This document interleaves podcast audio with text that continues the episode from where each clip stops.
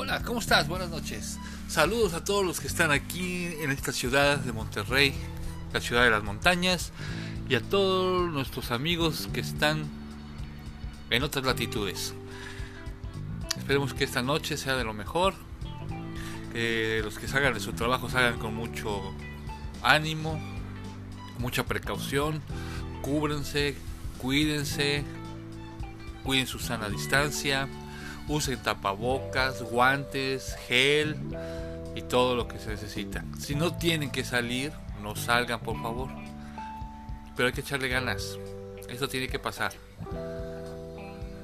Si cooperamos cada uno de nosotros, se puede lograr. Que esta noche sea lo mejor para ustedes. Cuídense mucho. Su amigo Edgar.